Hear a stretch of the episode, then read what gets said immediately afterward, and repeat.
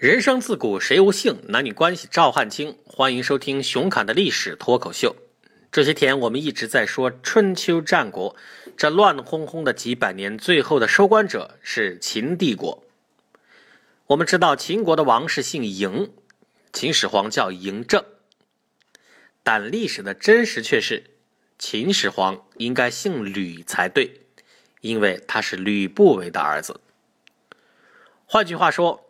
赢家列祖列宗艰苦奋斗了几百年，励精图治，南征北战，富国强兵，一统天下，折腾到最后，却是给吕家打出一份厚重的家业，这也算是历史的一个黑色幽默吧。吕不韦本来是赵国的一个商人，家里有很多很多的钱，但是却没有政治地位，估计啊，他一直在寻找机会，想在政治上有所作为。而命运呢，垂青有准备的人，也就真的给了他一个金灿灿的机会。秦孝文王嬴柱做太子的时候，已经有二十多个儿子了，其中有一个叫子楚，是夏姬生的。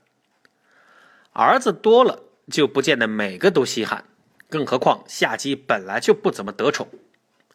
子楚于是被派到赵国去做人质，而赵国因为屡屡被秦国侵略。对这个国家来的人质也不是很待见，所以他在赵国过得非常潦倒。一个偶然的机会，大商人吕不韦到邯郸做生意，见到了子楚。商人的本能告诉他，这个人奇货可居。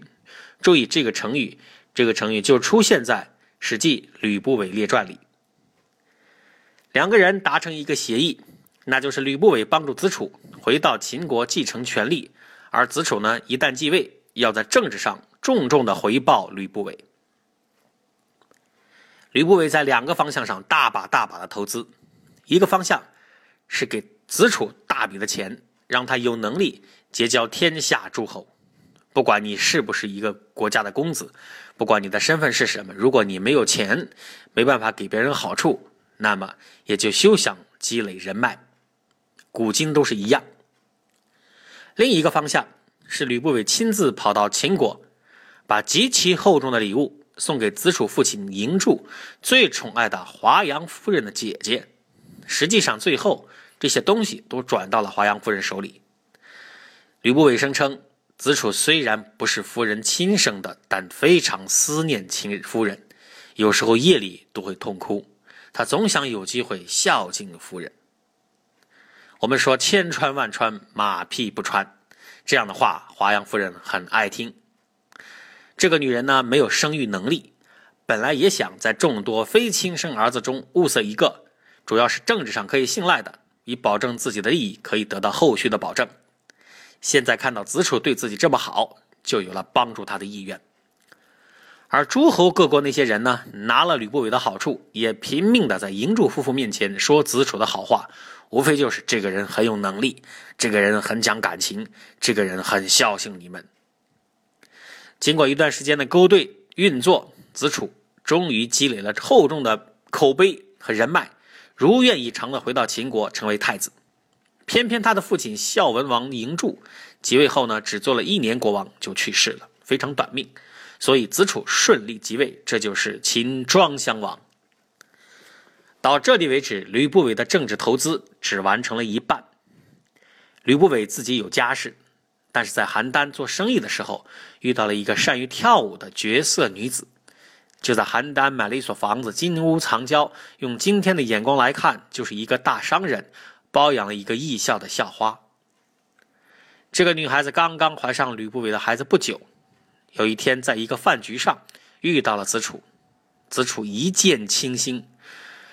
顾不得什么礼节，主动向吕不韦提出说：“你能不能把这个女孩子送给我？我太喜欢她了。”吕不韦刚开始非常生气，觉得受到了羞辱，但是转念一想，万贯家财都已经破费给子楚了，万里长征都走完九千九百九十九步了，何必因为一个女孩子得罪了即将成为太子的子楚，因为少走最后一步而功亏一篑呢？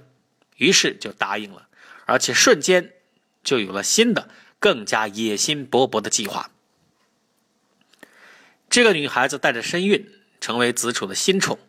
后来生下一个男孩，取名为郑，这就是后来的秦始皇嬴政。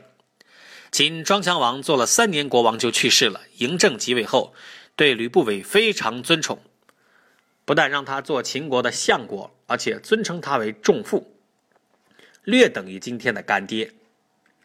吕不韦权倾朝野，光是家里仆人就号称有上万人。当年的吕秦国政治基本上出于他的规划和运作。他当年大手笔的政治投资，看上去破费了全部的家产，但现在却在政治和经济上都得到了多得多的回报。嬴政的母亲，也就是吕不韦当年的情人，年纪轻轻就守寡了。那么现在逐渐旧情复发，经常在宫廷里和吕不韦冤梦重温。而且从史书来看，这个女人性欲极其旺盛。逐渐就让吕不韦吃不消了，更何况嬴政逐渐年长，越来越懂事，越来要抓到权力，身边耳目众多。吕不韦担心夜长梦多，东窗事发，很想找一个人来替代自己。这个人果真找到了，但这个人风生水起的时候，也就是吕不韦末日来临的时候。人生自古谁无幸？男女关系赵汉卿，请继续关注熊侃的历史脱口秀。